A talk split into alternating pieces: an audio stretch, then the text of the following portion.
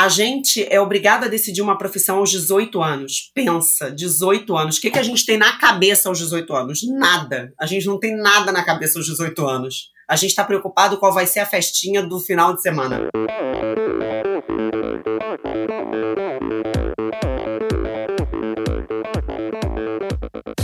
Olá pessoal, aqui é o Bernardinho. Olá amigos, eu sou a Fernanda Maciel. Aqui quem fala é o Tony Canaã. Olá, eu sou Djan Madruga. Eu sou Ana Polegatti. E aí galera, aqui é o Thiago Vinhal. E esse é o Endorfina Podcast. Sou Michel Bogli e aqui no Endorfina Podcast você conhece as histórias e opiniões de triatletas, corredores, nadadores e ciclistas, profissionais e amadores.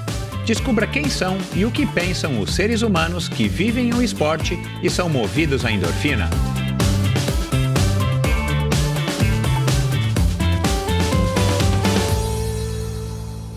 Olá, seja bem-vindo a mais um episódio do Endorfina Podcast. Esse e todos os episódios são editados pela produtora Pulsante. Siga Produtora Pulsante no Instagram para se informar aí sobre as novidades e o mercado de podcasts no Brasil e no mundo. Bom, seja bem-vindo, seja bem-vinda. Um prazer estar aqui agora falando com vocês nesse primeiro episódio de fevereiro. Um episódio super legal, um episódio bem diferente, com, com uma convidada bem diferente aí do, do que normalmente aparece no Endorfina, mas um perfil super interessante, por isso que eu, eu gosto, faço questão de trazer pessoas como a Rafaela para conversar conosco aqui, porque é, é uma maneira que tem algumas pessoas né, que têm uma maneira de encarar o esporte que eu particularmente acho super legal. Já falei disso aqui algumas vezes com alguns convidados, porque eu acho que o. E falou isso no ano no, no episódio passado, não no ano passado. No episódio passado, o Otávio Zarvos, o Tavico, meu amigo, tem muita gente que usa o esporte como uma distração para as coisas que realmente importam na vida. E claro, foi o que disse o Tavico, o, o, o esporte, claro que importa, porque ele tem né, total influência na nossa vida psicológica e na nossa saúde, né? É, então, isso é um fato, mas é, tem gente que acaba se debruçando muito sobre o esporte com um pretexto de estar tá, é, praticando alguma coisa saudável, alguma coisa legal para si próprio, mas acaba esquecendo nesse processo, acaba esquecendo, exagerando e esquecendo outros, outros propósitos importantíssimos da vida. E esse aqui não é o caso da minha convidada de hoje, a Rafaela, que é uma cozinheira, uma chefe de cozinha, que se reinventou no meio da vida e a uma certa altura da vida, não no meio, né? Ela ainda é jovem e ela resolveu então dar uma guinada por problemas de saúde ocasionados pelo trabalho dela no mercado financeiro então ela resolveu dar uma guinada e resolveu então é, é, se formar, estudar, ir atrás e se tornou então uma cozinheira. E ela vai contar tudo isso aqui. Eu conheci a Rafaela, na verdade, através de uma parceria que o Strava fez com Endorfina no final do ano passado. Se você não ouviu, tá lá em alguns episódios é, do ano passado, do finalzinho de novembro, de outubro de novembro do ano passado, é, com embaixadores do Strava no Brasil. E a Rafaela Ramalo, não à toa, foi escolhida como uma das embaixadoras no, do Strava no Brasil, justamente por agregar esse perfil que vocês vão conhecer aqui hoje, se vocês não conhecem, ela que é carioca, e a gente vai conversar aqui, a gente conversou aqui, na verdade, foi um episódio gravado ainda no final de 2021, sobre é, faculdade de moda, né, a doença que ela teve, a relação que ela é, tem com o esporte, com a estética, com a academia, a superação, recuperação de um acidente que ela sofreu logo no comecinho da vida dela como uma ciclista, né, o que não é incomum, mas o acidente dela foi um pouco mais grave, mas ela recuperou mesmo assim. A vontade dela, a imersão dela dentro do triatlon, né, o começo dela no, no triatlon e, e, e, a maneira como ela aborda de uma maneira bem leve e, e direta, assim, muito pragmática também, é bem interessante. É, fazer esporte para ser feliz, né? Acho que é uma das frases que ela fala aqui na nossa conversa, me lembrei aqui agora. É, da mesma maneira que a gente também pode comer para ser feliz, claro, para trazer energia e para a gente se manter saudável, mas a comida também traz felicidade, isso já é comprovado. Então, tudo isso a gente vai conversar aqui nesse episódio para lá de especial, primeiro episódio de fevereiro, com a Rafaela Ramalo. E, e só para avisar e lembrar vocês, eu é, adoro quando vocês fazem reviews no Apple Podcasts, faz tempo que eu não falo isso, mas é, isso ajuda bastante, tá? Quando vocês acessam o Apple Podcasts, claro, se você ouve pelo Apple Podcasts, você faz lá um review, faz lá uma pequena resenha e atribui lá, né, de preferência mais estrelas do que menos, mas você pode atribuir lá de uma a cinco estrelas. Isso ajuda muito, não a, a, somente ao, a mim, de estar tá conhecendo um pouquinho melhor vocês, o que, que vocês estão achando de endorfina, mas principalmente outros ouvintes que estão descobrindo podcasts ainda, e muitos, claro, não descobriram, a, a grande maioria não descobriu o endorfina. Então, o fato de você estar tá fazendo lá um review, atribuir lá uma quantidade de estrelas né, de 1 a 5, você vai estar tá ajudando as pessoas que por acaso se deparem com endorfina a estarem entendendo do que, que se trata esse projeto e eventualmente estarem ouvindo para ver se curtem também. Então, é, eu peço que vocês façam esse favor, isso ajuda muito.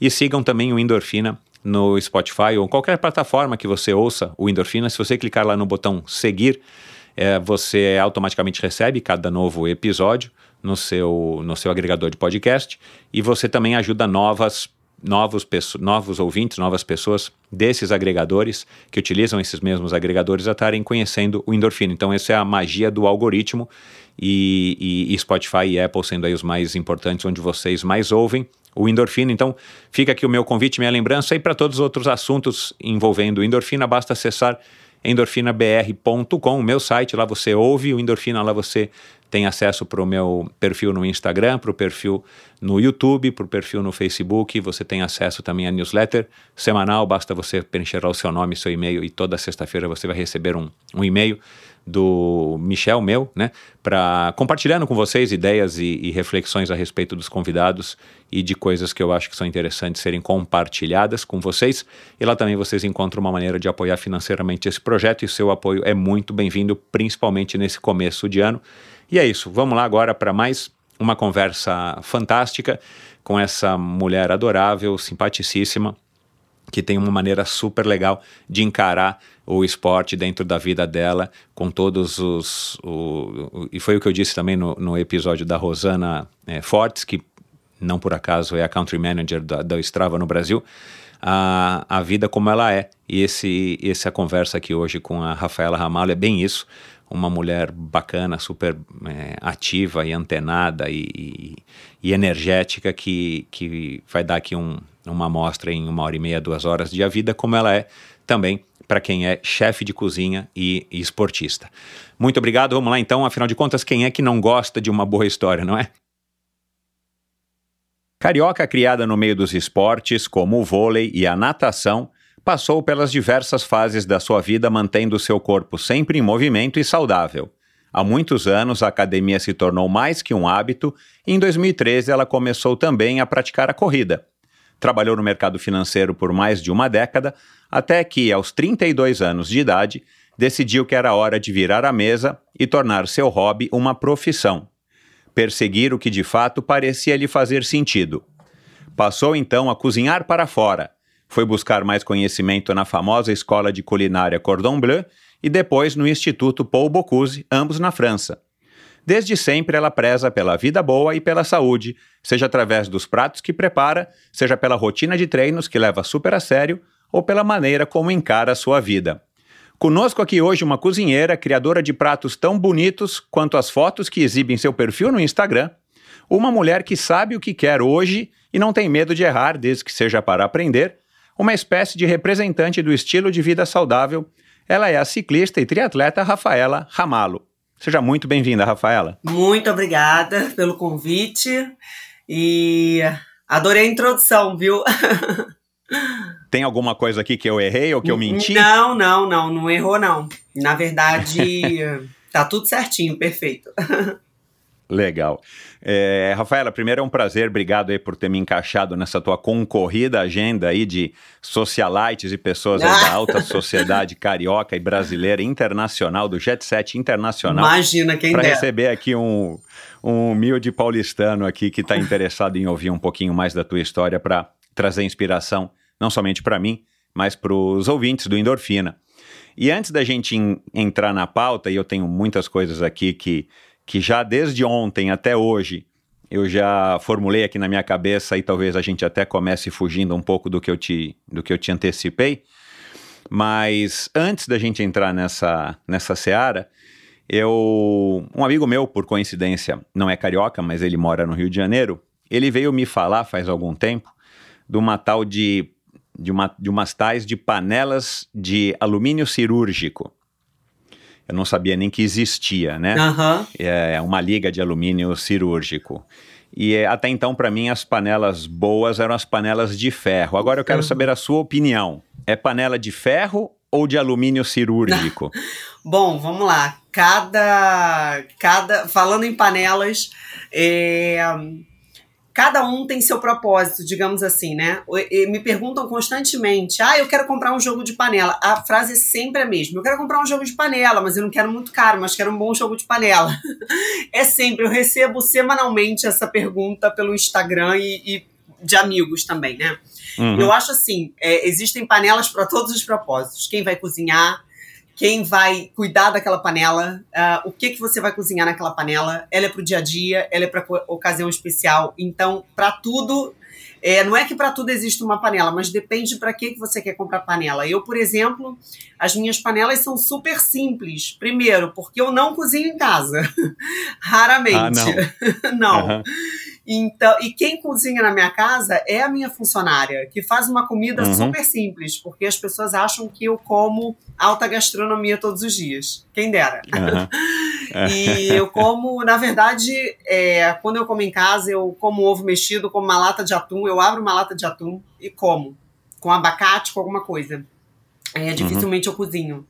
E. hum, e assim, e, e- as panelas é, é isso. Quem vai cozinhar? Pra pra que você vai investir tanto numa panela se é pra você cozinhar diariamente arroz e feijão nela? Então, ah, Uhum. você quer uma panela bacana para cozinhar aos finais de semana? Vale o investimento? Vale se é uma coisa que você curte, né? Porque tem muita gente que compra panela para enfeitar. Aí é um outro propósito. Não é para usar, é para enfeitar. Aquelas panelas coloridas da Le Creuset e de outras marcas, da Staub, são lindas, mas é, é uma panela cara, né? Se, se a ideia é cozinhar, então acho que você ah, tem que investir em cozinhar e não comprá-la para ficar enfeitando. E a panela de ferro ah, e a panela de, de aço cirúrgico tem toda uma questão ah, de saúde nisso, né? Que as pessoas Isso, de um é. tempo para cá ah, vêm ah, vem enaltecendo isso. Então, assim, é, muitas vezes, até quando a gente é criança, alguns pediatras indicam panelas esmaltadas, indicavam panelas esmaltadas para as crianças. Então, assim, o que eu digo é, é, tudo vai do que você pode gastar. As panelas de aço cirúrgico são maravilhosas para o propósito de saúde, né? Ela tem essa questão de ah, não, não ter teflon, não solta teflon, não libera alumínio, tem toda uma questão mais de saúde.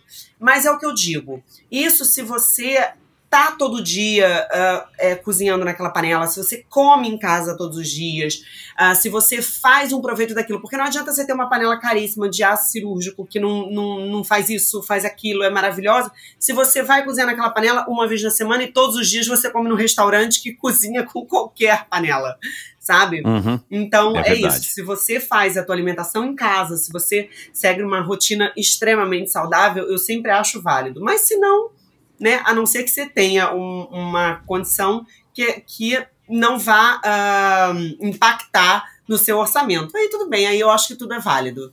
E panelas de ferro, eu adoro panelas de ferro, eu adoro frigideiras de ferro, principalmente para fazer carnes, né? É, eu, Uhum. eu, eu gosto muito da panela de ferro, é, ela dá uma, uma homogeneização no- na, na, na carne de uma forma diferente, ela deixa uma crosta que eu gosto, e aí eu já caio pro lado que não é saudável, mas é um lado é, gastronômico, digamos assim, né? Então Uhum. cada uma tem o seu propósito. Aqui em casa, no meu dia a dia, eu uso uma panela de teflon mesmo, né? É, até porque minha funcionária que manipula, que lava, que mexe. Então é só você ter um devido cuidado ah, com o tipo de uten- utensílio que você usa com a panela. Evitar a colher de, de, de ferro, de alumínio, para não descascar, tentar usar coisas né, é, que não arranhem. Isso é, é- é- tendo essa preocupação, você já vai ter um passo a mais até com relação à saúde, porque realmente aquela questão do teflon faz um pouco mal à saúde, né? Você conhece a Bovem? Há mais de uma década, a Bovem gerencia projetos e negocia a entrada de novos clientes no mercado livre de energia. Com uma equipe experiente, a Bovem se compromete com os bons resultados, atuando através de escritórios espalhados pelo Brasil. Descubra as vantagens de ser livre e saiba se a sua empresa também pode ingressar neste mercado. Seja livre, fale com a Bovem. Bovem, energia que inspira. Visite bovem.com.br e siga a Bovem no Instagram no arroba Bovem Energia. Bacana. Eu, eu quero, no final, já que você é uma expert em, em malhação, em academia, eu quero saber qual que é o tipo de exercício de ombro e antebraço que a gente tem que fazer para carregar para manusear uma, uma frigideira de ferro na, é no pesado. fogão, porque também haja, haja braço. Não, a pior né? parte né? não é manusear, a pior parte é lavar. eu tive já uma, panela, uma frigideira assim, eu gosto de cozinhar completamente é, pseudo-amador, não digo nem que é amador. Mas eu já tive uma caçarola da Le Creuset e eu vou te falar, cara, era dureza. É perrengue. Ah, não, eu é, vou te falar uma levantar coisa. com os dois braços. É, tem que pegar com os dois. Se for grande, então tem que pegar com os dois. Se tiver cheio, então você tem que pedir até ajuda se bobear. Exato. Não, na verdade Legal. eu vou falar um fato curioso até sobre frigideiras. Uhum. É, dependendo do tipo de material de frigideira, se for uma frigideira muito especial, é, eu sempre falo assim: não lave a sua frigideira. As pessoas que não lave a sua frigideira. Aquela questão que você compra, nossa, eu comprei uma frigideira antiaderente, que não sei o quê, mas pô, um mês depois estava tudo grudando. Exato, é. Por quê? Porque a frigideira, incrivelmente, ela não é para lavar. E se você lava, você tem que lavar com a parte amarelinha da esponja, com o mínimo possível. O ideal é nem você lavar, é você jogar água nela, água, água, água, sem sabão, e passar diversas vezes papel toalha. Porque por mais que às vezes a gente não enxergue que tá estragando, tá estragando a tá frigideira. Estragando. Então, se você tem uma frigideira muito especial, é, você lave só com água e papel toalha. Limpa, limpa, limpa. Vai limpar, ela não vai ficar suja e ela vai manter por muito mais tempo a durabilidade. E tudo muda. Ao longo do tempo, ela vai fazendo as coisas cada vez melhor, as coisas vão ficando mais saborosas. É, parece até uma coisa assim. Mas, uh, por incrível que pareça, uh, a água, ela limpa tudo. Diferentemente do que a gente acha que tem que botar 10 litros de sabão e tudo, não. Deixa ela de molho na água, numa água quente, é, soltando. Pega uma espátulazinha de silicone, vai soltando silicone. a sujeirinha uhum. dela. E no final, você passa só um papel toalha e guarda a sua frigideira de uma forma que também não coloca outra panela em cima, porque não adianta ficar dentro do armário com é, outra panela então, em cima, exato. né? E aí. É, fica é roçando ali, fica, fica, fica gastando Exatamente, lixando. exatamente. Cara, gostei dessa dica aqui, porque a minha, a minha Le Creuset, nem sei onde é que anda mais, mas assim, eu usei ela não muito. Mas verdade, ela ficou gasta no meio. Eu falei, puxa, cara, Fica não é uma gasta. panela. Eu ganhei, não comprei, mas falei, uhum. uma panela tão cara dessas pra, pra, enfim, desgastar, a gente acha que vai durar 45 anos, né? Mas se a gente não cuidar direito. Não né? dura. Exatamente. Mas legal, gostei dessa dica, até porque, né, pra gente encerrar esse assunto de, de panelas e frigideiras, você vai colocar um óleo, ou uma manteiga, ou um azeite lá e vai fazer o que você vai fazer na próxima vez que você for usar, você vai colocar o mesmo óleo, a mesma manteiga, Exatamente. o mesmo azeite para fazer de novo o que você vai fazer. Exatamente. Então, assim, você também. Aqui a gente tem aquela mania de não querer deixar o negócio escorregadio, gorduroso. Mas não né? fica. Você quer passar a mão e achar que é, é, a parte de fora da panela. Mas e não precisa, se é verdade, água gostei. quente, é, fizer esse processo, não fica gordurosa. Eu garanto. Legal. Obrigado pela dica. Mas a gente ainda vai falar aqui de Culbila, que eu acho que você nem lembra mais o que, que é, que eu dei uma olhada no teu Instagram e eu tenho uma curiosidade sobre o Culbila e por que, que você fez aquele post. E mais para frente também da Grazi Massafera, mas a gente deixa isso aqui mais para o final, porque também é uma maneira da gente prender a audiência aqui, você sabe, né? É, agora me fala uma coisa, a gente, né, a gente conseguiu se falar graças aí a a, a Rosana do, do Strava. Uhum. Eu só tomei conhecimento de você, eu não consigo acompanhar tudo, quando é, o Strava fez uma ação com endorfina lá no ano passado uhum. e, e, eu achei sua história interessante, a história do acidente, você né, participou desse, desse training camp que agora eu descobri que foi na, na casa do Alexandre Birman ou para o Alexandre Birman e a turma dele lá, que é uma turma também casca grossa. Casca grossa. E de repente você começa a fazer triatlon, se interessa pela bike, pelo ciclismo, você tem uma relação muito próxima com a França, o que ajuda, né? Uhum. Porque, é, embora a França não seja o país onde mais se pratica ciclismo, é, a- é o país mais famoso por conta do Tour de France. Mas eu achei tua história muito interessante. E eu, então eu não conhecia, por isso que eu lhe convidei. Mas de bate-pronto você topou, mas pra gente conseguir acertar uma data e pra gente conseguir se falar foi uma loucura. Foi. E isso não é uma crítica aqui, não. É, é- eu só estou aqui fazendo um preâmbulo para a gente entrar no, no assunto que eu queria come- começar conversando com você. A gente viveu aí 2020, 2021, um pouquinho menos, né, um pouquinho mais relaxado, mas a gente viveu essa parada global do mundo por conta da pandemia. E muito se falou, e algumas pessoas mais, mais, assim, mais pensadoras, filosóficas, analisaram que a gente estava num ritmo bizarro, né, acelerando cada vez mais, né, tem muito a ver com o capitalismo, tem muito a ver com as redes sociais, tem muito a ver com a maneira como a gente foi aprendendo a viver, pelo menos nesses últimos 30 anos. E de repente disseram, cara, tomara que depois da pandemia as pessoas se conscientizem que talvez não seja mais tão necessário ou tão vital a gente viver naquele ritmo frenético que parece que a gente está acelerando é, é, ininterruptamente até um ponto que, enfim, ninguém sabe onde que a gente iria chegar. Mas eu não sei, a gente, a gente não saiu 100% da pandemia, mas a gente já está né, com a pandemia mais para trás do que vivendo ela. E eu não acho que as pessoas, é, é, talvez, né, a minha percepção, saíram mais, talvez, conscientes nesse sentido. Se é que faz sentido isso, por isso que eu queria ouvir a sua opinião. E muito pelo contrário, o que eu tenho percebido é exatamente ao contrário, né? As pessoas estão afoitas para sair, para socializar, para, enfim, para recuperar os prejuízos, né? Se a pessoa teve muito prejuízo financeiro, para recuperar o prejuízo de tempo, de contato com seus familiares, com seus amigos, com a balada, com o esporte. As provas estão lotando as inscrições rapidamente, as pessoas estão indo para qualquer. A provica lá no final do mundo, É lá, isso. mais insignificante antigamente para essa pessoa, de repente ela vira o objetivo. Enfim, eu queria saber a sua opinião, porque eu estou percebendo que você está num ritmo super acelerado É. agora aí no começo de 2022. É. Bom, na verdade, assim, eu sou acelerada da vida, né?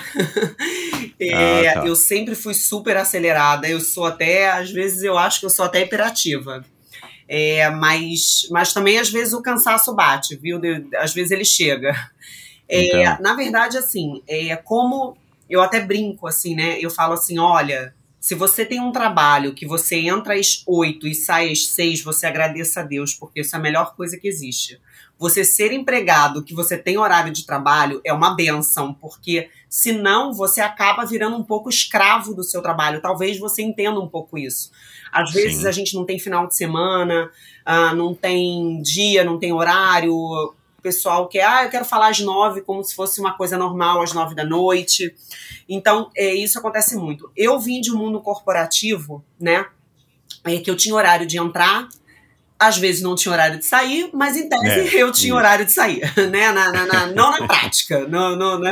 É. E aí, é, eu sempre gostei muito de rotina por conta disso, porque eu gosto de rotina. Só que a minha vida, desde que eu saí do mercado financeiro, é zero rotina.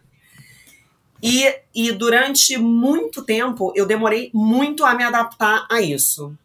É, essa falta de rotina para mim, isso me deixa, parece que mais agitada, mais nervosa, mais instável, porque eu gosto de fato de rotina. Mas o que que acontece? Hoje, diferentemente do que eu, do meu trabalho alguns anos atrás, que eu tinha o meu único trabalho, eu hoje acaba que eu tenho um monte de coisas, né? Que eu não digo, às vezes são trabalhos ah, que me remuneram, outros que não me remuneram, mas que me levam a outras coisas. Então, Uhum. assim, por exemplo, hoje tem a Rafaela que cozinha, né? Que é a chefe de cozinha, que é onde vem ah, toda a minha renda, toda não, perdão, vem grande parte da minha renda, é, e é o que eu amo fazer. E aí, em paralelo, tem o esporte, que sempre foi o meu hobby, é, que é o meu hobby até hoje, só que foi me levando a outros lugares, né? O meu Instagram, ele acabou sendo inflado é, de pessoas, de certa forma, eu não tenho um milhão de seguidores, mas eu tenho um número um pouquinho mais expressivo de seguidores. Por conta da Uhum. cozinha. Aquilo foi crescendo. Porque eu colocava receitas numa época, há oito, nove anos atrás, que ninguém colocava. Eu colocava eu receitas. E de coisas saudáveis, né? Exatamente, uma coisa muito amadora, muito inicial que eu fazia para mim, para eu comer. Uhum. É, trabalhando ainda no mercado financeiro. E aí eu fui convidada há muitos anos atrás, nessa época mesmo, pela Carol Bufara.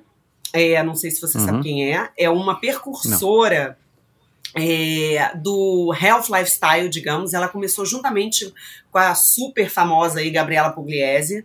Elas começaram Uhum. juntas. Na verdade, a Carol, ela é uma menina do Rio. Ela é a própria garota do Rio, sabe? Aham. Ela é uma menina que há muitos anos prega o estilo de vida saudável. Ela é uma, uma, uma menina encantadora, assim. ahn, ela é casada hoje com o Pipo Garneiro, que é o. Ah, Ela é casada com o Pipo. caramba. É, é um. É, o Pipo já teve aqui, o Pipo já teve aqui. Ah, então. Eu vejo mesmo no Instagram dele que ele posta algumas coisas assim de, de alimentação saudável, uns pratos, Exato, uns açaís. exato. Eu fui, inclusive, no casamento Ah, deles. E aí, Legal. ah, na, na época, ela me chamou, Rafa, poxa, escreve pro meu blog, coloca suas receitas. Na época, eu fiquei assim, eu falei, gente, porque ela era a menina que tava na mídia, a menina que tava Aham. na Veja, que tava no- na GNT, que tava em tudo, como a percursora do estilo saudável, de corrida, de esportes ao ar livre. Ela realmente foi a menina percursora disso tudo. E aí, é, ela me chamou, me convidou para mim, e eu fiquei assim, maravilhada, porque eu trabalhava no mercado financeiro, fazia minhas receitinhas, e foi ali que eu cresci muito. Porque na época ela, ela tinha uma explosão de Instagram, Instagram, eu acho que ela era uma das meninas que mais tinha seguidores no Instagram Uhum. inteiro. E aí ela me chamou, e foi ali que eu fui inflando de seguidores, inflando, inflando por causa dela. Eu até brinco que a, que a Carol foi minha madrinha de início de, de Instagram. E até hoje a gente tem contato, se encontra, nos encontramos agora no Letap, porque ela foi acompanhar o Pipo, torcer pelo Pipo. Eu falei, ai, quanto tempo, Aham. saudade. A gente ficou conversando um pouco, se abraçou, enfim.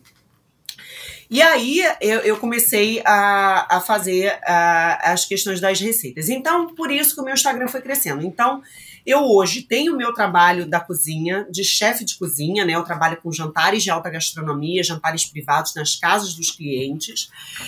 E, em paralelo, eu tenho uns meus trabalhos de Instagram que, acaba, que, que, sem nenhuma pretensão, foram crescendo. E as marcas co- começaram a me procurar, porque talvez tivessem visto alguma coisa interessante. Ah, uma menina que cozinha, que tem uma profissão, que trabalha, que não é blogueira, mas que está ali trabalhando, que rala na cozinha, que às vezes está suja, cabelo oleoso por causa da cozinha.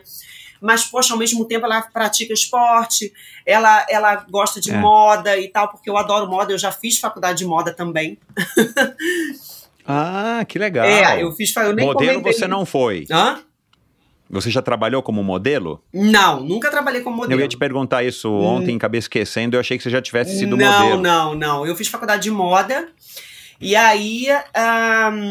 E eu gosto dessas coisas de moda. Então, eu. ahn, Acabou que as coisas me levaram para o Instagram. Então, hoje, acaba que eu tenho que pilotar o meu Instagram, porque eu tenho marcas que, que eu tenho contratos, né? é, que, Uhum. enfim, que eu trabalho efetivamente, que eu tenho renda dessas marcas. E eu tenho o meu trabalho é, de cozinha. E acaba que eu tenho outras coisas que vão surgindo, como coisas Então. relacionadas ao esporte, Strava, que hoje é uma coisa que eu sou apaixonada, por conta que eu adoro aquele time, adoro aquelas pessoas, adoro aquela energia. A Rosana é uma pessoa fora de série. Ela é uma pessoa extremamente agregadora.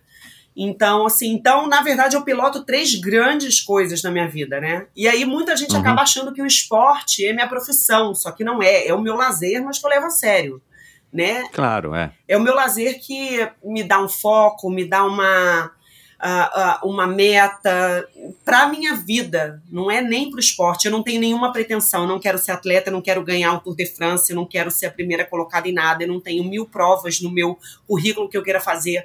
A minha prova que eu queria fazer, eu já fiz. Então, o que vier aí, ah, me deu vontade de correr uma meia maratona. Eu vou lá, vou me inscrever e vou correr. Também, se no dia eu estiver cansado, eu não vou correr. Então, assim, e, e um dia até ah, algumas pessoas até me questionam assim, nossa, mas como você é do time do Strava? Só tem gente que leva os primeiros lugares, pessoas, Uhum. né, grandes atletas, atletas que vivem disso profissionais, ah, como o Pipo Garneiro, Santiago Ascenso, a própria Luciana Haddad, que você conhece bem, ela também leva super a sério, porque eu falo assim, pois é, porque eu acho que a gente pode ser um atleta. um- quando eu digo atleta, é qualquer praticante de atividade física, tá? Exato. A gente é. pode ser um atleta, seja ele amador ou profissional, e ter outras coisas. Eu não preciso ser só atleta. Eu não preciso ser só cozinheira. Eu não pre- preciso ser Exato. só.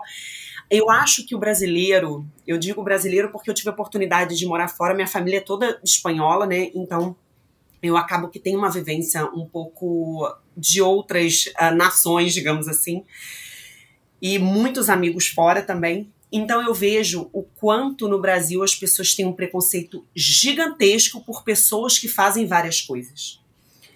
A gente é obrigado a decidir uma profissão aos 18 anos. Pensa, 18 anos. O que, que a gente tem na cabeça aos 18 anos? Nada. A gente não tem nada na Pois é. cabeça aos 18 anos. A gente está preocupado qual vai ser a festinha do final de semana. Então, assim, e a gente tem que decidir uma profissão. Eu escolhi várias para mim, porque eu não posso fazer várias. Isso, eu ter várias ocupações, várias profissões, não significa que eu seja ruim nelas. Pelo contrário, eu acho que eu sou uma excelente cozinheira, eu acho que eu sou uma excelente propagadora de marcas, eu acho que é, se amanhã eu quiser abrir uma marca de roupa, que é uma coisa que eu tenho vontade também, eu vou abrir, eu tenho certeza que eu vou fazer bem aquilo. É, porque um advogado, ele não pode. Tô dando um exemplo aqui qualquer, ele não pode ah, ser dono de uma marca, porque um advogado, ele também não pode ah, ter uma cooperativa de, de, de carros, de aluguel. Sabe? É, é, é Aham. assim, é, é muito preconceito. Eu conheço um advogado que largou a advocacia já no auge da carreira para se tornar um padeiro Tá vendo? pães orgânicos. Não, e na né, cozinha tem e muito isso. A maioria É. das pessoas de cozinha que eu conheço, elas foram alguma coisa e largaram aquilo porque amavam a cozinha e resolveram encarar como profissão o hobby. Sabe? Uhum. Então era o meu- foi o meu Uhum. caso. E aí, por que a gente é, pode ser taxada, sabe? Às vezes as pessoas até brincam, meu Deus, mas você fez economia, você fez moda, você trabalha com cozinha, você tem. Eu falei, tá, e daí? Não significa que quando eu trabalhava no mercado financeiro eu não era uma excelente profissional, porque eu era uma excelente profissional, tanto que eu sustentei 8, 11 anos no mercado financeiro e saí porque, porque eu quis, né? Uhum. Vivia Uhum. super bem, tinha um salário maravilhoso. E aí, por que não? Sabe? Por que, que eu não posso ser boa em tudo que eu faço? Então, eu acho, É. voltando lá no início, aquela questão é, da aceleração, eu acho que tem um pouco, é, um pouco da minha personalidade essa questão da aceleração. Eu acho que a questão é, da, da pandemia veio teoricamente desacelerar, mas na prática não desacelerou ninguém. É, eu, aquela coisa de ah, o mundo, a gente fala, ah, o Brasil é um país sem memória. Não é o Brasil que é um país sem memória, é o mundo que é um mundo sem memória, porque as pessoas esquecem. Daqui a um ano, se tudo estiver bem, vão esquecer da pandemia, como se nada tivesse É acontecido. o que eu acho. É o que eu acho. É o que eu Né? acho. As pessoas vão voltar a ser as mesmas pessoas, cada um com as suas peculiaridades, umas ah, muito doadoras, outras mais egoístas, e assim vai seguir, né? Então, assim, eu digo que eu só segui o que eu era. Eu sempre fui acelerada é, nesse sentido, por conta dos- das, das minhas tarefas, e eu acho que a pandemia, de fato, não vai desacelerar ninguém, e eu acho que a gente vai viver um bom tempo aí nesse desespero de querer Exato, fazer é, tudo. é, é. sabe? Uma demanda reprimida e de repente solta, né? Igual. É, o- é como lá. se abrisse, É. abrisse a porta da, da, da, da jaula, né? Vai todo mundo.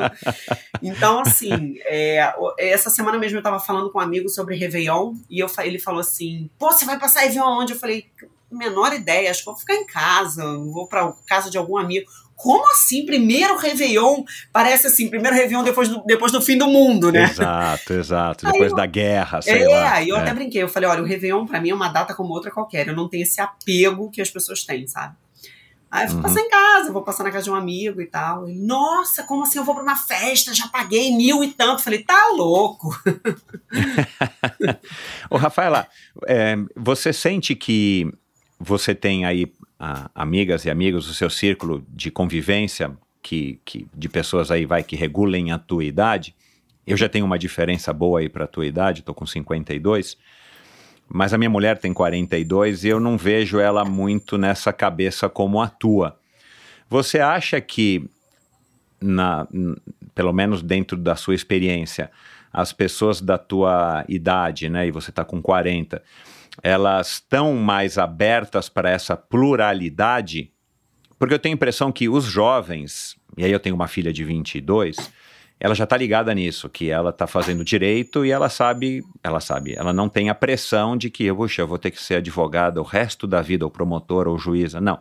Ela sabe que ela pode fazer qualquer coisa, a faculdade é só uma coisa que, enfim, né, pela, pela correria do dia a dia do nosso mundo, pelo menos no mundo hoje, a gente tem que escolher sim uma faculdade com 18 anos e tem que fazer essa faculdade não obrigatoriamente, mas né, um, é um comum É, você fazer início, uma faculdade, né? mas a gente, a gente sabe que, e eu acho super importante, aliás, eu não achava, mas com o passar dos anos eu fui achando que, independente, e disse isso para ela, se você não fizer, se você fizer a faculdade, mas quiser ser, é, sei lá, veterinária, aí não dá, né? Tem que fazer uma outra faculdade, mas sei lá, quiser abrir um restaurante, quiser fazer um curso de culinário, quiser ir para o mercado financeiro para operar day trade, fazer um curso.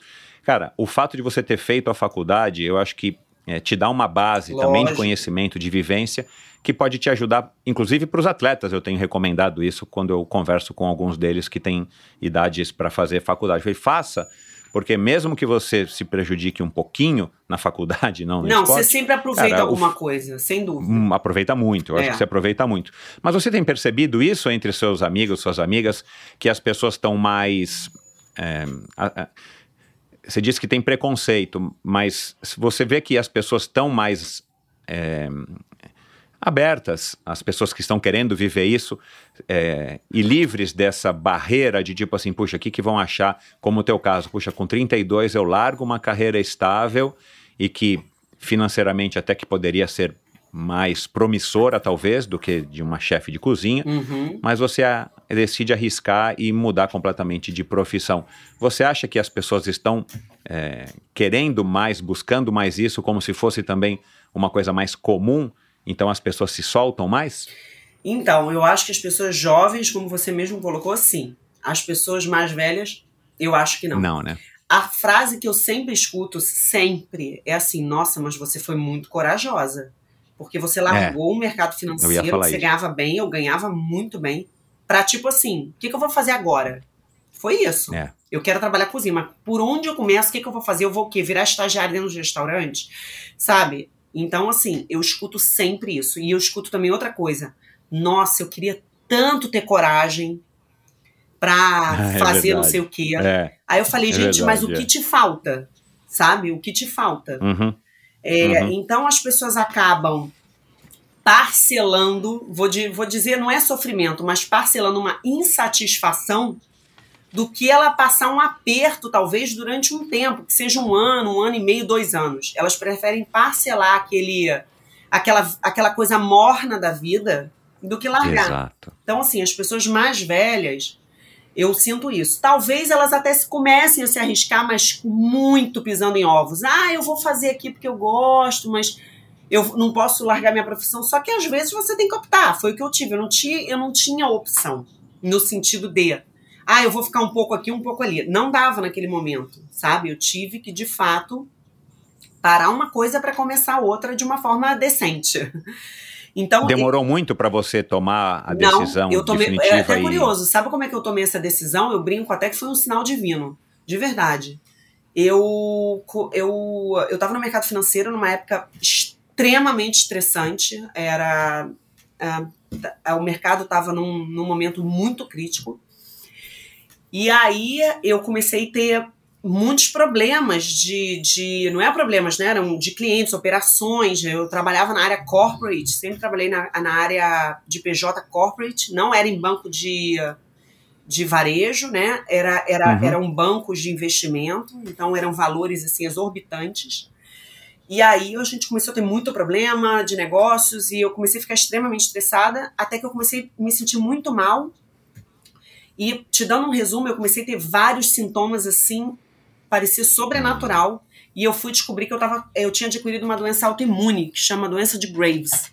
É uma doença do sistema imune. Eu fiquei muito ruim. Em um mês eu perdi 8 quilos. As pessoas achavam que eu estava com alguma Caramba. doença muito grave.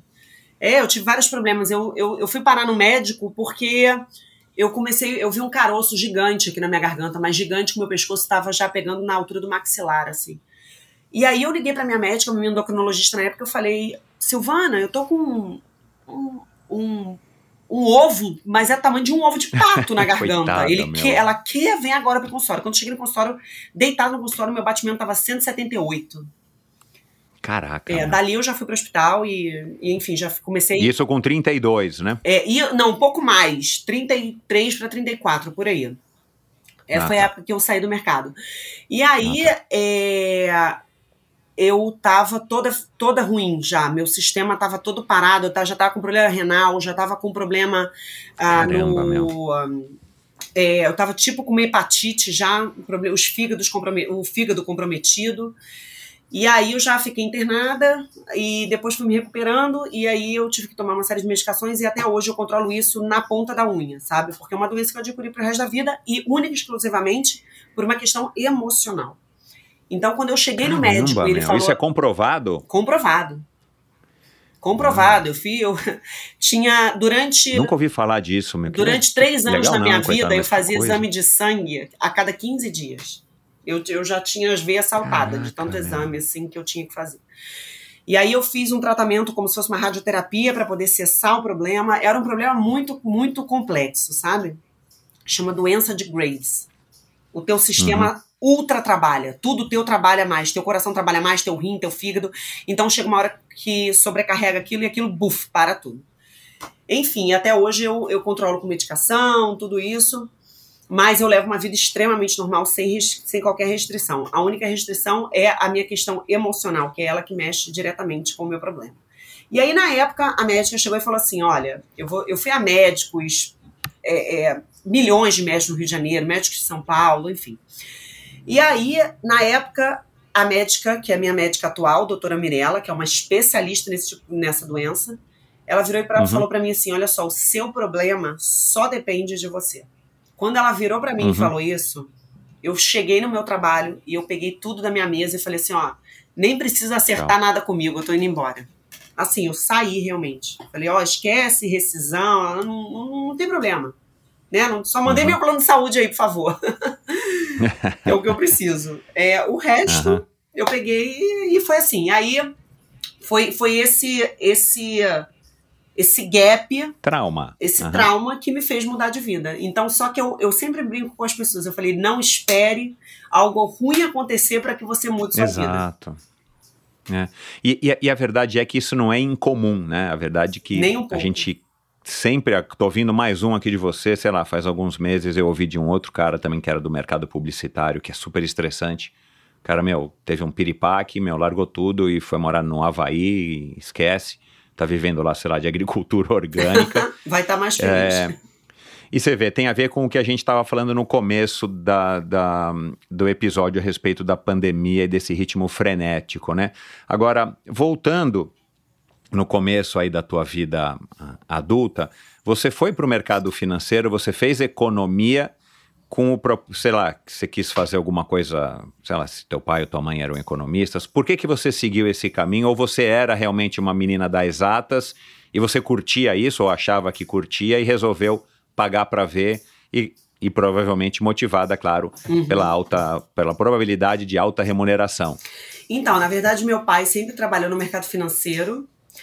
Uhum. E, e eu sempre fui uma pessoa que eu gostava muito daquele ambiente corporativo, né? Como eu falei no início, eu sempre gostei de rotina, eu, eu, eu, eu sempre gostei do, do ambiente corporativo. Acho que até hoje eu não desgosto dele, não, viu? Apesar da minha vida ser Uhum. o oposto hoje. É. Mas eu sempre gostei. E aí, é, na época que eu tinha que escolher minha profissão, eu já, quando eu comecei a fazer economia, eu já tinha feito moda, estilismo no Senai C-Ticket, que é uma das maiores Uhum. faculdades do Rio, né? Eu acho que do Brasil de moda. Mas é, eu via que aquilo ali era uma época que as minhas amigas de faculdade davam certo porque tinham grana para investir numa marca, começar algum negócio, eu não tinha, e eu falei assim, olha, vou, isso aqui vai ser meio complicado para mim, apesar de eu gostar, mas eu acho que isso como profissão vai me dar muito trabalho. Muito trabalho que eu digo não trabalho de ter trabalho, trabalho de, de eu construir alguma coisa para mim, não no sentido de marca, mas construir uma prof- é, é, é, é, meu, meu lugar dentro daquela área. E Uhum. aí eu sempre gostei de economia, assim, eu gosto, eu gosto de conta, eu gosto daquelas coisinhas burocráticas, e aí eu fui fazer economia. E eu gostava, né? É, eu sou uma pessoa muito camaleoa, eu me adapto a tudo. Se você mandar, olha, Rafaela, vai fazer não sei o que, eu, vambora, vamos fazer, eu vou, dentro daquilo eu vou ver alguma coisa legal, alguma coisa que eu vou gostar.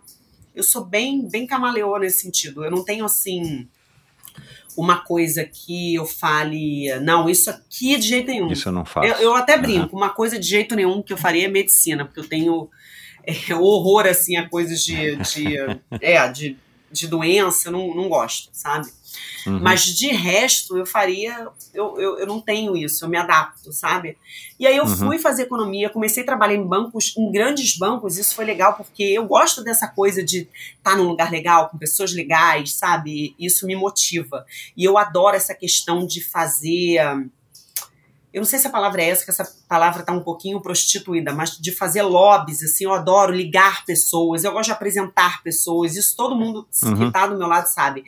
Por exemplo, vou te dar um exemplo, ah, a Rosana do Strava, eu já apresento para uma marca, a marca eu já apresento para o Strava, não sei quem. Eu sou muito assim, ah, peraí que tem um amigo meu que eu vou apresentar, não sei o quê. Então eu acho que o ambiente Fazer conexões, né? conexões, exatamente. pessoas. Aham. Então, e aí eu trabalhei sempre em grandes bancos, uma galera muito legal. Trabalhei no Banco Votorantim, trabalhei no Banco Banif, que era um banco português de investimentos. É, estagiei na área corporate no finado Banco Mercantil do Brasil. Depois eu fui trabalhar num- Uhum. numa asset management que fazia gestão de fundos de investimento. Então eu sempre trabalhei ah, em lugares legais e isso me, é- era um atrativo para mim, eu gostava. E... Seduz, né? Hã?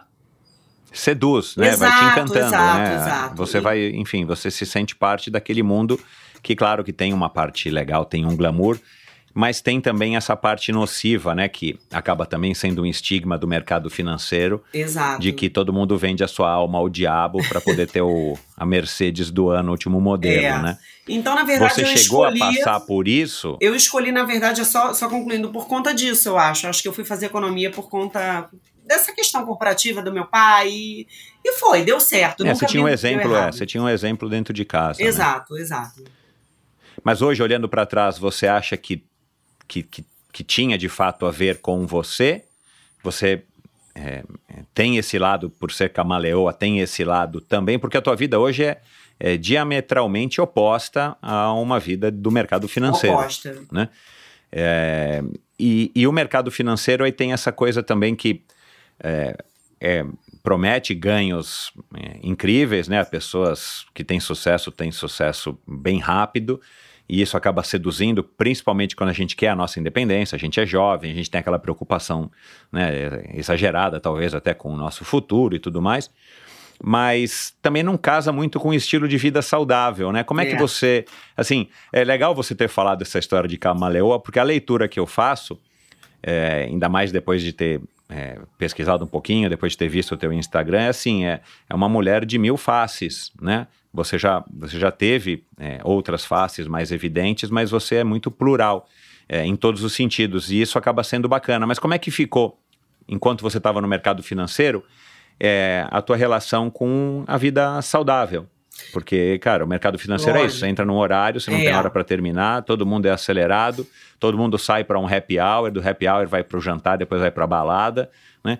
Como é que você conseguiu se manter livre ou você não se manteve livre é, desse círculo talvez vicioso, enquanto você queria manter um estilo de vida saudável, praticando esportes e tudo mais? Então, vamos lá. O estilo de vida saudável, na verdade, é essa questão da alimentação, vou começar pela alimentação.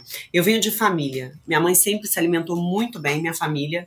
Desde pequena, a gente sempre se reuniu à mesa para jantar. Nu- Nunca teve aquela coisa, cada um que chegasse no horário jantava, não. Aham. Tinha aquele horário. E era sempre a mesma rotina, né? Minha, é, a pessoa que trabalhava na minha casa, a funcionária, ela sempre colocava a, a salada em primeiro e a gente comia todo mundo aquela salada e depois vinha o prato principal. E minha mãe sempre fez cardápio pra gente.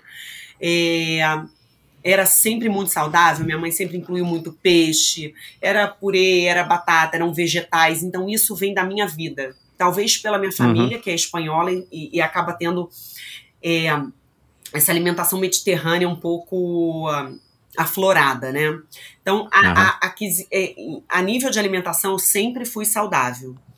Mas a questão do exercício, para mim, é, para fechar esse globo de estilo de vida saudável que eu acho que é você estar feliz com a sua profissão versus uma boa alimentação versus uma uma convivência muito boa com a sua família versus exercício físico, que eu acho que estilo de vida saudável vai muito além de comer bem e se exercitar, eu acho que é, é principalmente uma saúde mental também. Também. É, Concordo. a parte do exercício sempre foi a parte mais penosa pra mim, porque eu, eu sempre fui muito preocupada com a parte estética, sempre fui, eu não vou mentir.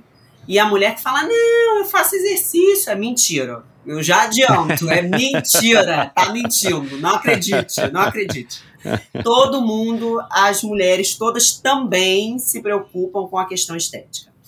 E aí eu eu praticava fazer exercício de academia, ia lá, fazia uma aula de localizada, fazia musculação, mas sempre era um fardo para mim aquilo.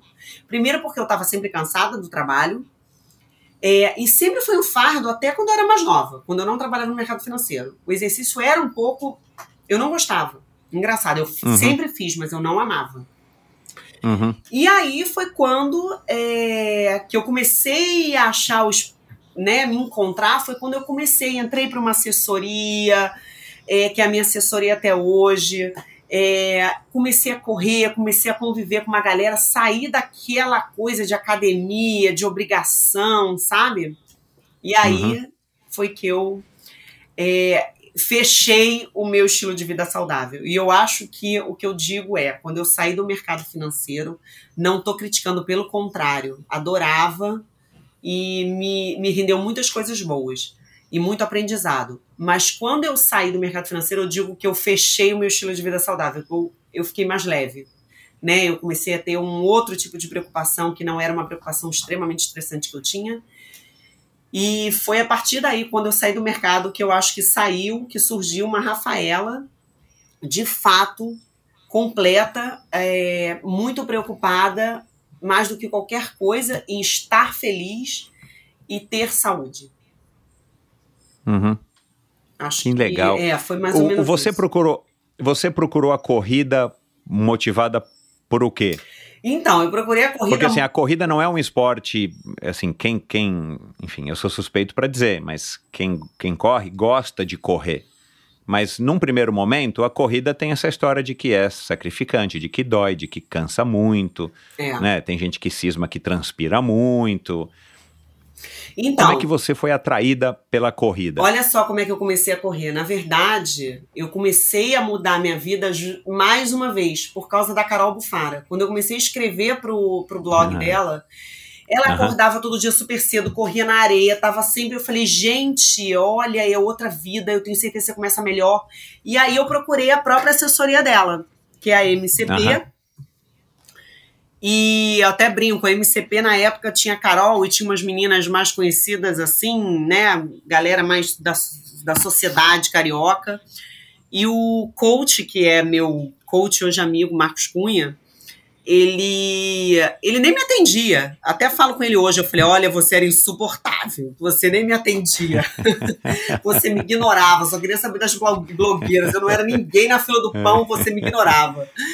E aí foi que eu consegui. Comecei aí, entrei na assessoria e foi outra coisa. Eu comecei a conviver com pessoas que estavam naquela vibe. A gente acordava às 6 horas da manhã, a gente estava correndo na praia, vendo o sol nascer. Aquilo ali me transformou. Me transformou. Não Legal, é, é. É muito O ambiente, piegas, o gente. ambiente é muito gostoso, Muito, né? mas hoje tem gente que você fala que acha que é piegas, ah, bom dia, aquela coisa que o povo fala, ah, gratidão, não sei o que, não sei o que lá, mas o seu dia é diferente. E não é uma coisa emocional e mental, é uma coisa física, sabe por quê? Física. Porque a- quando o sol está nascendo, é a hora que as energias é, do sol, isso comprovado, tá? Não é uma coisa, não é uma crença. A energia, a, a, o ar, a, a, a- as cores, tudo aquilo entra no ser humano de uma forma diferente, né? O ar da manhã é um ar mais purificado, porque a, a poeira já está assentada da, da, da, da vida moderna, de carros, de tudo. Uhum. O sol nascendo, as cores do sol é, afetam a, a, a energia vital de outra forma, sabe? É, uhum. Eu não tô falando isso na, naquela coisa assim de incenso, pelo contrário, não sou nada disso, mas aquela galera muito. Hum, mas é uma Sei. coisa de fato. O dia começa melhor, sabe? E, e, quando eu comecei, eu ainda conseguia mergulhar na praia. É aquela coisa, a gente fala que quando a gente dá um mergulho tem um descarrego, e tem. O sal é uma coisa física que o sal ele limpa você, ele limpa a sua pele, ele limpa as suas vias aéreas. Então, assim, são coisas realmente comprovadas. Então, uhum. foi ali que eu comecei. Eu brinco mais uma vez que a Carol foi minha madrinha nesse, nesse sentido. E que por causa dela, eu hoje estou na assessoria que eu tô, por causa dela, eu mudei muito a minha vida. Assim. E o que, que você viu depois de, de, de, de começar a correr? E você já tinha contato, provavelmente, eu imagino, né, com o triatlon ou com triatletas nessa assessoria. O triatlon nesses últimos anos cresceu muito. O Rio de Janeiro é o berço do triatlon brasileiro.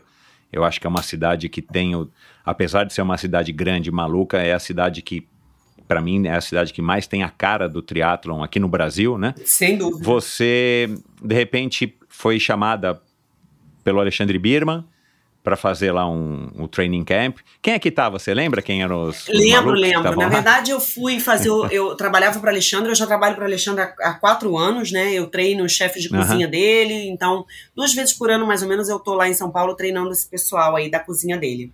Ele é uma pessoa super ah, exigente legal. a nível de alimentação, é um triatleta de então, ponta, é, isso né? que eu ia falar, meu. Ele é exigente demais, Demais, né? o Alexandre demais. Porque ele leva tudo super a sério. Muito. E aí ele é um atleta de ponta, um cara admirável, assim, porque ele é um cara, eu vivi um pouco de perto isso, ele trabalha igual um condenado, eu não tenho outra palavra. É. Ele trabalha o dia inteiro até as 11 da noite, ele é o que ele é, ele, ele construiu o que ele construiu, ou, ou, ou, deu sequência ao que foi construído de uma forma brilhante, porque ele é um cara extremamente dedicado a tudo que ele faz. Uhum. E aí, um, é, eu já trabalhava para ele e ele falou: Rafa, vou fazer um training camp com mais, acho que foram cinco ou seis atletas, seremos seis ou sete. É, e a gente vai precisar de, de uma pessoa para fazer alimentação, tudo, café da manhã e tal. E aí eu só corria, fazia minha corridinha, minha academia, minha musculação, meu treino na praia lá, humilde. e aí eu fui para a Fazenda Boa Vista, que é onde é a casa de, de, de final de semana dele. Fiquei lá, eu acho que foram 12 dias.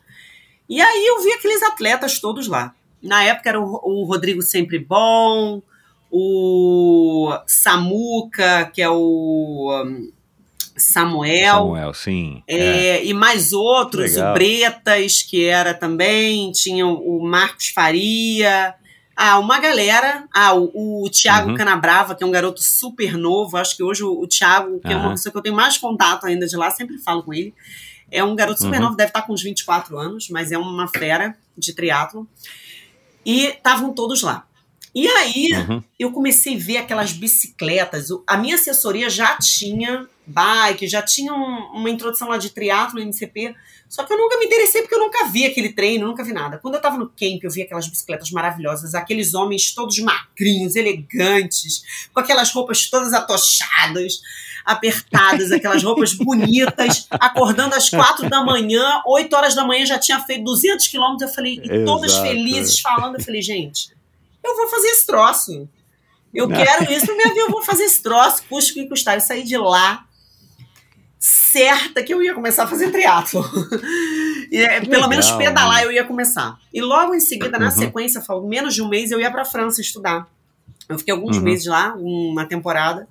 E aí, quando eu cheguei na França, eu, eu, eu estudava numa cidade chamada Écully, que é no interior de Lyon, uma cidadezinha desse tamanho. O pessoal uhum. sempre brincar, ah, tem 2 mil habitantes, tem 3, 2, 500 mil habitantes. Eu falei, lá tem 3 habitantes só, de tão pequenininha que é. É onde fica a, a, a escola do Paul Bocuse. E aí, uhum. eu fui para lá. Quando eu cheguei lá, tava tendo Tour de França. Eu falei, gente, isso é um sinal. E, Legal. e aí, e eu já tava com isso na cabeça da bicicleta. E aí, quando passou o Tour de France, que o Tour de France passava ali perto, cheio de ciclista, aí de novo, aquele povo, imagina francês, aí francês ferrou, né, tudo magrinho, elegante, mais elegante ainda, todo mundo com umas uhum. bicicletas lindas, eu falei, gente, eu vou fazer isso. De lá, da França, eu já liguei pro, pro meu treinador e falei, de corrida, de, de, de, de praia ali, eu falava, Marcos, eu quero fazer bicicleta. Não, calma aí, não é assim. Eu falei, é assim, é assim mesmo, você sabe comigo, é assim, eu vou começar agora, você me diz o que eu preciso fazer, onde é que eu compro a bicicleta. E aí ele foi me orientando. E aí eu foi o meu primeiro susto, porque tudo de ciclismo é uma grande fortuna, né? É. É, eu digo que o ciclismo é um fundo de investimento que você faz para a vida. é. Antes eu comprava bolsa, sapato, desde então, tudo que eu tenho um dinheirinho sobrando ali, eu falo: o que, que eu vou comprar de ciclismo? O que, que eu tô precisando? É. E aí eu voltei da França, comprei uma bicicleta de entrada, que na época me custou exatamente 5.400 reais. Uma Uhum. bicicleta nova.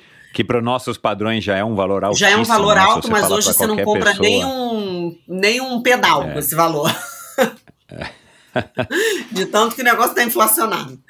E aí eu comprei a bicicleta, fiz o bike school, que é, que é uma escolinha de, de, de bicicleta que o próprio, pra- que a minha própria assessoria também faz até hoje em dia. E comecei, porque o ciclismo é uma coisa perigosa, não é uma coisa, né? É uma coisa que você tem que ter cuidado. Você usa uma sapatilha de clipe, você fica preso na bicicleta. Você tem que entender de sinalização, porque aqui no Rio a gente anda na rua, é, a gente anda no meio dos carros, então tem que ter um mínimo de cuidado, cautela, saber os equipamentos, tudo, então tem que ter, de fato, é, uma orientação. E aí eu comecei, comecei, fui, fui, fui, eu falei, ah, já pedalo, já tô correndo, eu vou nadar também, vou voltar a nadar. E aí comecei a nadar, eu sou tudo assim, é papum, pra ontem. Aí comecei a nadar, em menos de um ano eu fui, eu já estava inscrita na prova de 70.3. Que foi do Rio, né? Foi do Rio. 2019. E meu, meu, meu coach, né, meu treinador, o Marcão, você é louca, como é que você vai fazer uma prova desse tamanho sem ter feito uma prova de triatlo? Falei, meu, olha só, não vem com essas coisinhas de triatlonzinho, não, que eu já vou pra esse troço aí, porque se eu gostar, eu vou gostar agora, se não gostar, eu já largo. Você é maluca, é, é isso mesmo. Aí comecei a treinar. Aí treinei, eu tinha, sei lá, meses pra treinar. É, a minha prova era em setembro, eu comecei a treinar acho que em janeiro. E aí foi quando em fevereiro eu me acidentei. Aí já me interrompeu também. E aí foi mais ou menos isso que eu, que eu, que eu entrei aí no, no, no. Foi por puro incentivo de Alexandre Birman e equipe. Legal. O, de novo, né? um, E eu achei, na verdade, eu achei que você já fosse uma, uma mega é, atleta. Tem gente que acha que eu sou mega atleta. Eu vou fazer até um É, parênteses. Mas não, é, não, e eu é, não, não, sou não, zero. Eu treino sentido- uma horinha por dia. Quando é final de semana, meu treino super longo são três horas. Não, né, o pessoal Não, é, mas isso. não no sentido de nem de desempenho, mas eu achei que você fosse daquelas assim adrenalizadas que que já entendi que você vive a mil, mas que você assim curtia demais e de repente você se deparou com um grupo que eh, era muito mais acelerado ou muito mais do que você. Eu falei, puxa, acho que ela deve ter tipo querido eh, ir para esse grupo Me senti porque ela humilhada, né? percebeu. é, você percebeu que o que você fazia Era não era tanto compar- comparativamente, porque você já deve ter percebido, né? Embora a história é muito recente, mas assim, o triatleta é assim. É né? assim. Por conta das três modalidades. E aí eu acho que acaba sendo um círculo vicioso, é, virtuoso. As três modalidades exi- exigem de fato que você se entregue muito mais, né? Te ocupa muito mais tempo, mas ao mesmo tempo as pessoas que entram no triatlon e que se identificam com aquilo é, acaba criando uma seleção natural, né? Então, por isso que o, o triatlon é uma das modalidades que, que, que se torna um estilo de vida, né? Quantos Sim. casamentos, quantos relacionamentos, quantos trabalhos é, não foram para as cucuias por causa do esporte? A gente né? até brinca, do tem, triatlon. tem uma frase no triatlon, no esporte, que a gente brinca assim: o trabalho atrapalha o esporte. É, e, e, e, e o, e o acidente, que foi um acidente, pelo que eu vi no teu Instagram, foi um acidente super corriqueiro, infelizmente, né? Você freia a roda da frente, trava e você vai de cara no chão. No teu caso foi literalmente que uma dó, né? Porque de repente dá para ainda você colocar uma mão e tal, você foi de cara no chão. E, e como é que isso não te afastou? Né, você não, não te bloqueou e falou: caramba, eu vou voltar para academia ou para corrida, porque na- mesmo na corrida o tombo não é tão forte É. como no- na bicicleta, né? Como é que você lidou com isso? E ainda mais, né, sendo no rosto, você precisando trabalhar, né? Mulher, pelo menos as mãos né? estavam intactas, mas assim, toda inchada, quebrada, nariz É. e tudo mais, pontos.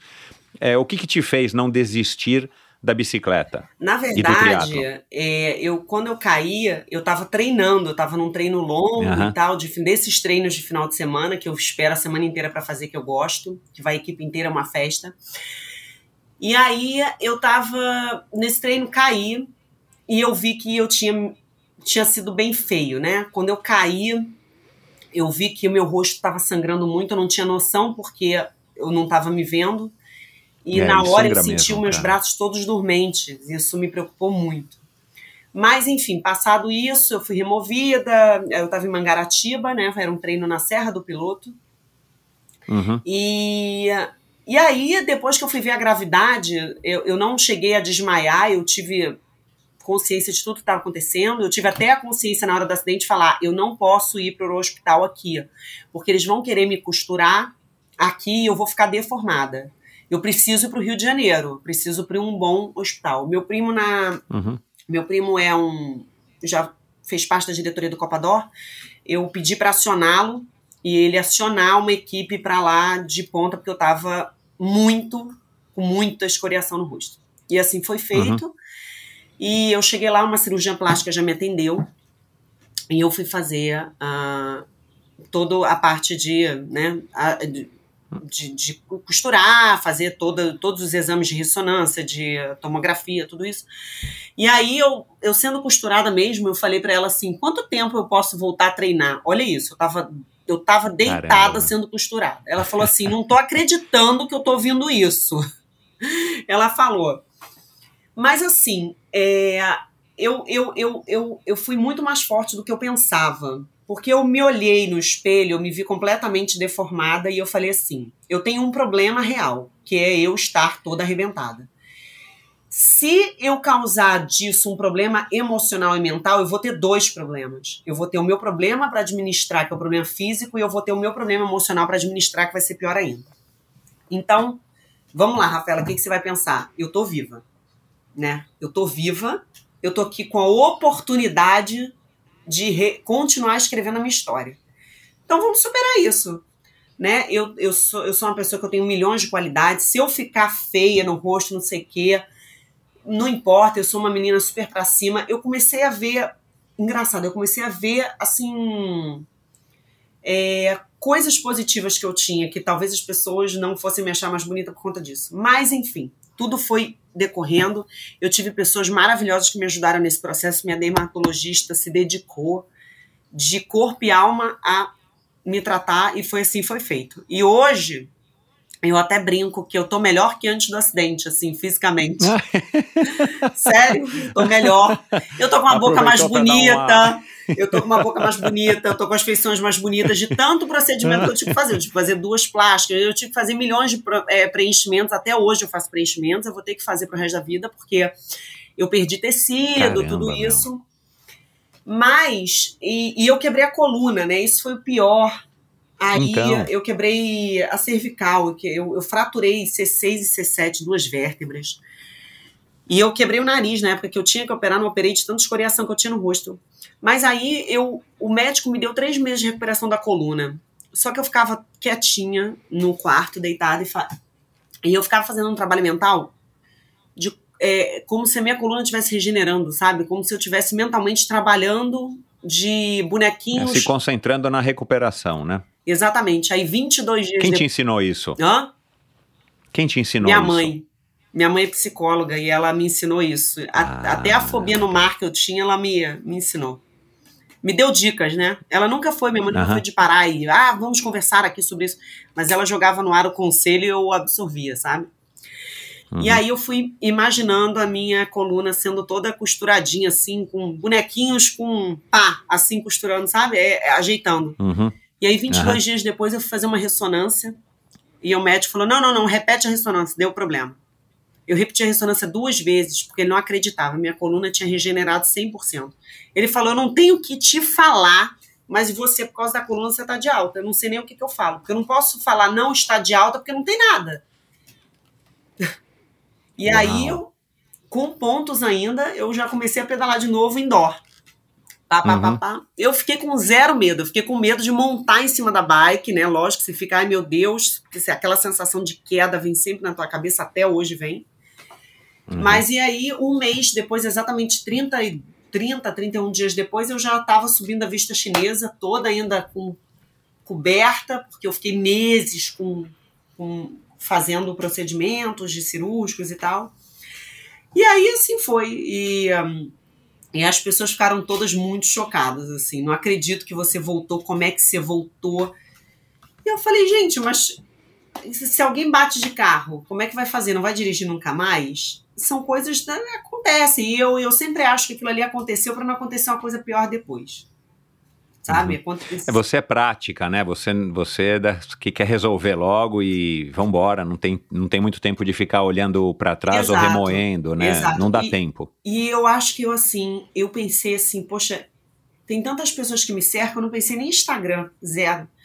Eu falei, tem tantas pessoas que me cercam que eu vou ser um exemplo tão grande para pessoas que reclamam de coisas tão idiotas. Eu tô aqui toda arrebentada, levei 18 pontos no rosto, porque não sei quantos dentro da boca, quebrei meu nariz, quebrei minha coluna, tive que fazer plástico.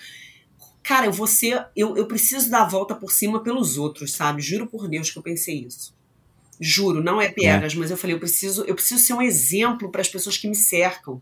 Não, é, não, isso, isso é uma é um, é, é- é um é uma coisa que volta pra você, né? Você também se fortalece com isso e Muito, você ajuda a inspirar e a muito. fortalecer as pessoas, né? Muito.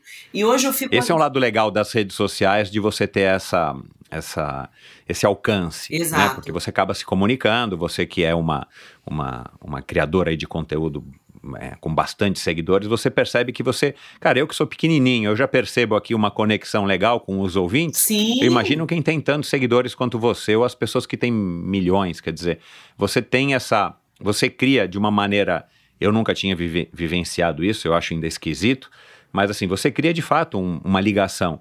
E isso acaba sendo legal, porque isso vai te fortalecer e você vai Lógico. ajudar as pessoas, né? É uma troca, né? É, e eu não tenho assim, eu, eu não sou uma mulher de frescuras, sabe?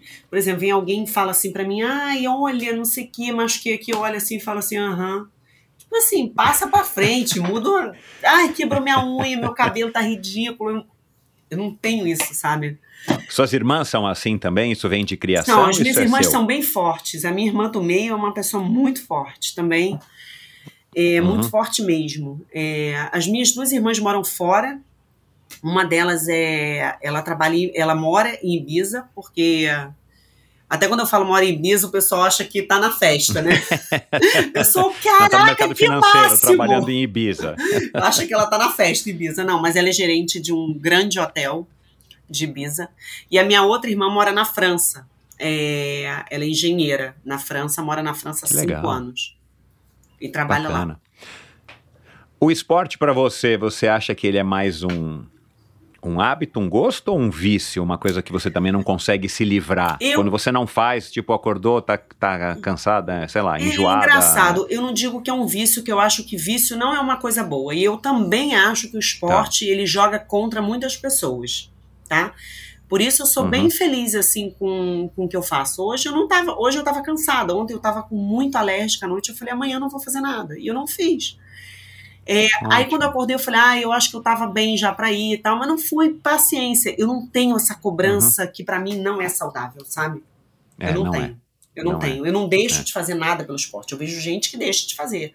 Quando você deixa de fazer, ou quando você tem um vício excessivo, eu acho que nada em excesso é bom.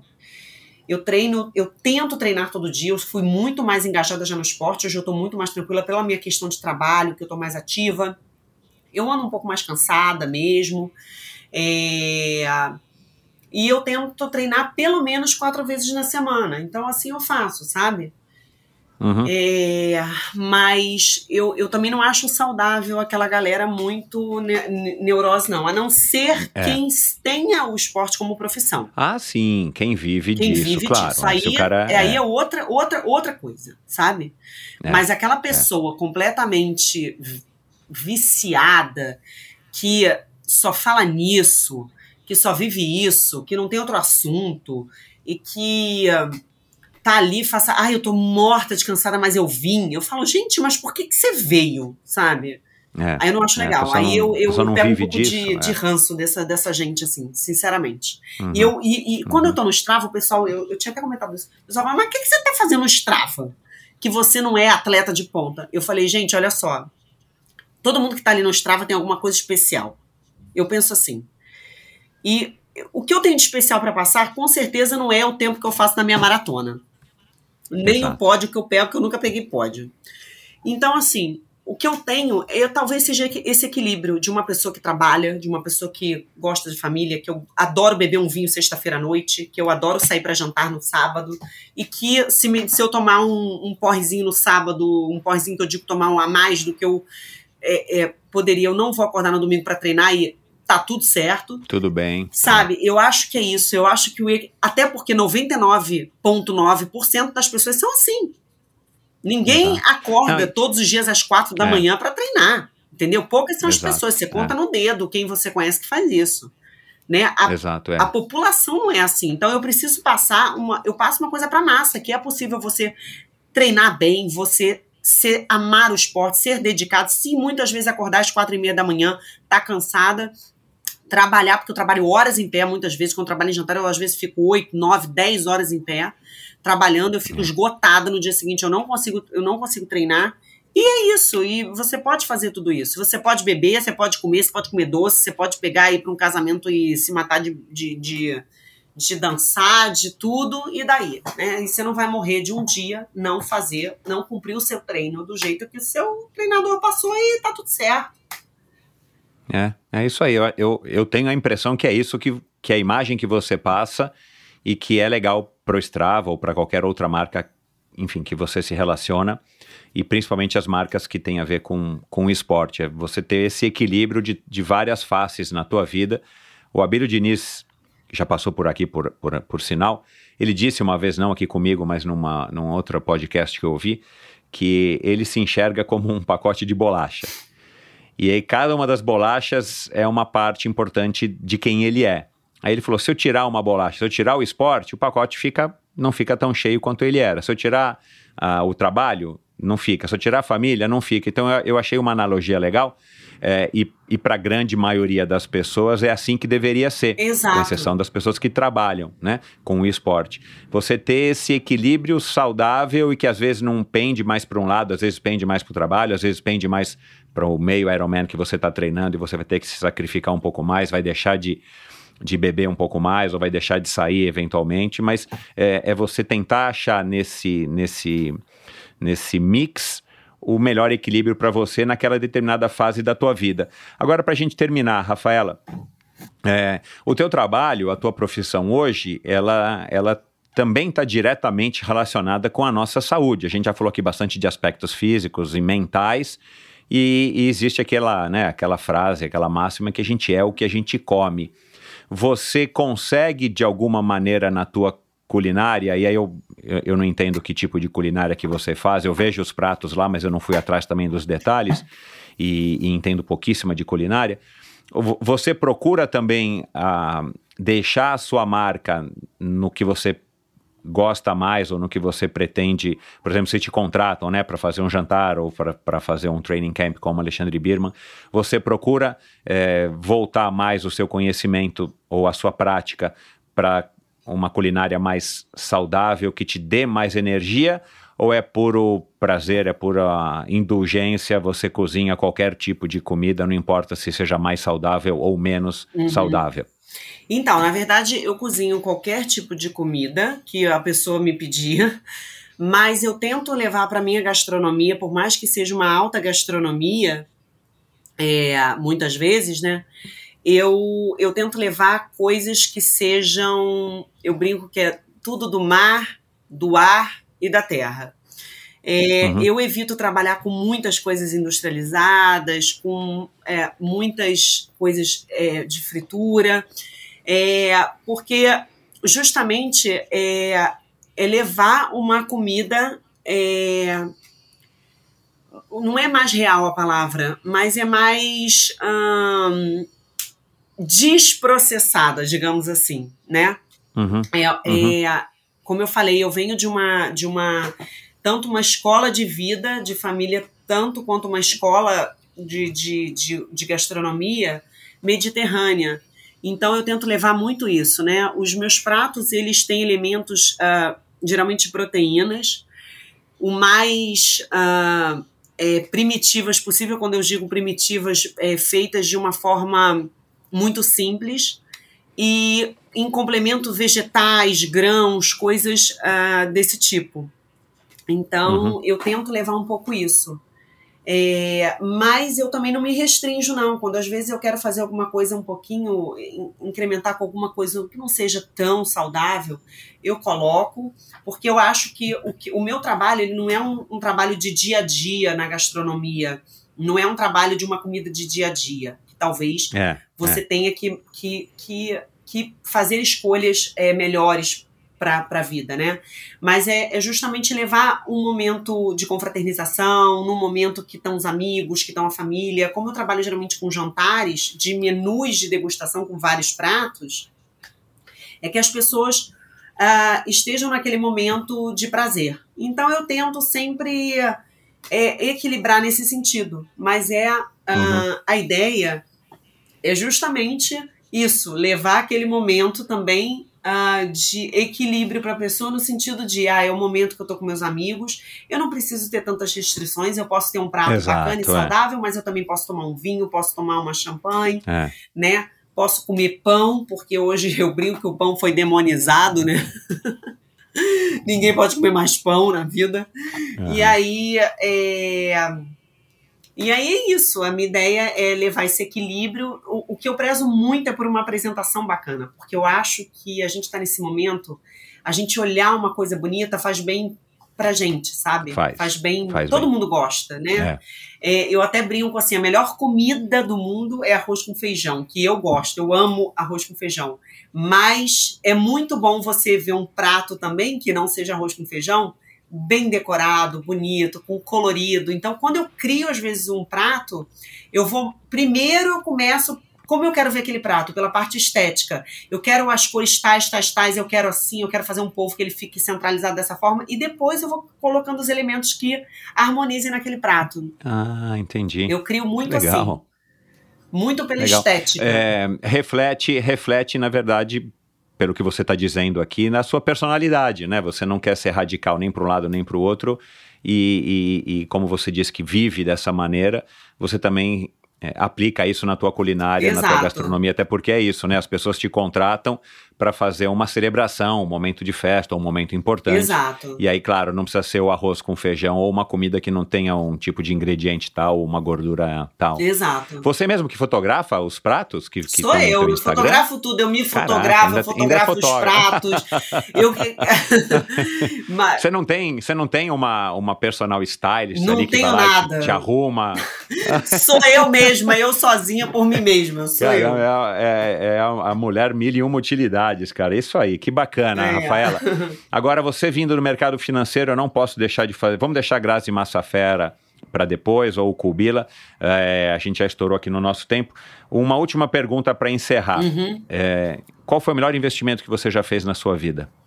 Melhor investimento que eu fiz na minha vida foi mudar minha profissão. Aê, bacana. Legal. Quem quiser te encontrar, eu vou colocar todos os links no post do episódio de hoje para o teu Instagram, para o teu site. Você tem cursos, né? De, é, de às vezes eu faço curso quando eu consigo encaixar, né? Porque ainda tem isso. Uhum. quando eu consigo encaixar uhum. curso. Mas a gente encontra em algumas plataformas de cursos, acho que ainda encontra disponível, né? É, na verdade, agora não. Agora, por enquanto, não. não. Mas eu, uhum. eu em breve, tá. agora com essa história da pandemia melhorando, eu pretendo voltar aos meus cursos uh, presenciais que eu adoro fazer.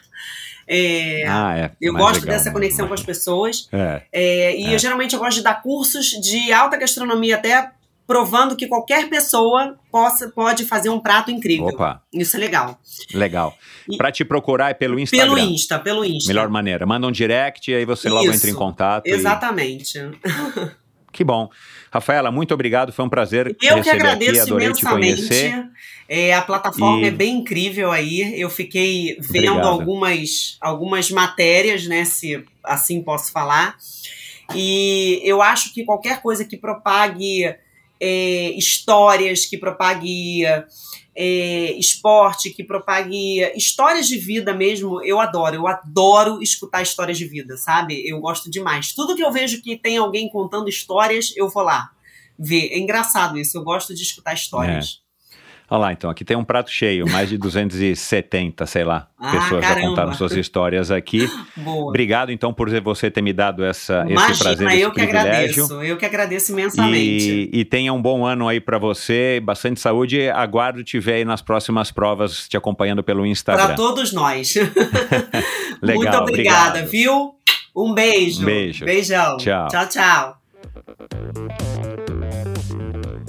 E é isso. Espero que você tenha curtido essa conversa. É o que a Rafaela falou, nós falamos agora aqui no finalzinho. O legal é trazer, poder ouvir e compartilhar essas histórias de pessoas muitas vezes que se julgam comuns, mas a verdade é que, né, depois de algum tempo aí você percebe que ninguém é comum, todo mundo é especial, todo mundo tem uma história bacana para contar. E foi o caso aqui da, da Rafaela, uma mulher é, moderna, vai, vou, vou, vou usar aqui essa palavra que acho que muitas das mulheres não gostam, mas é uma mulher moderna, antenada aí com o século 21 e que está buscando o seu momento de felicidade, está buscando o seu propósito na vida e não tem medo de errar, não tem medo de arriscar, não tem medo de se reinventar. É, porque não todos os dias e o esporte faz parte aí da vida dela. A maneira como ela trata o esporte eu achei muito legal e eu acho que é uma maneira muito saudável e de fato o que ela disse eu acho que é isso que as marcas, as empresas buscam hoje em dia para se, se conectar, perdão, para se conectar com o seu público. Afinal de contas, não é todo mundo que é, é que nasceu para ser olímpico ou que tem as habilidades psicológicas e físicas para se tornar um atleta olímpico, um atleta de ponta a grande maioria de nós somos é, pessoas que curtimos o esporte e queremos levar o esporte para sempre na nossa vida.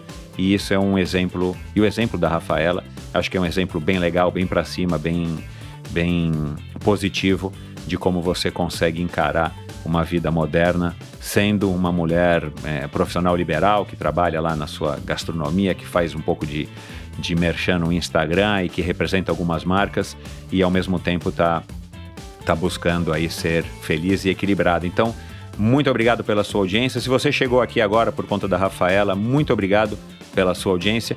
A gente falou aqui de algumas pessoas que já passaram pelo Endorfina, se por acaso você não ouviu, o próprio Alexandre Birman, a Rosana Fortes, o Pipo Garneiro, nossa, eu não sabia que ela, que ela conhecia a Carol, a, a mulher do Pipo, é, o Santiago Assen, só do Rio de Janeiro, é, não posso nunca esquecer de falar da Fernanda Keller, né, que é a rainha do triatlon brasileiro, já passou por aqui, tantas outras pessoas, vai lá dar uma olhadinha nesse mesmo local que você está ouvindo aqui, é, esse episódio, vai lá e dá uma navegada, ou vai lá no meu site, às vezes no site é um pouco mais prático, você navegar na tela maior, endorfinabr.com, no meu site também você encontra os links para as redes sociais da Rafaela. Se você quiser entrar em contato e você não sabe como achá-la no Instagram, eu vou colocar aqui no endorfinabr.com no post desse episódio. Você também lá consegue achar um link para o meu canal no YouTube, para o meu Instagram e para assinar a newsletter semanal do Endorfina.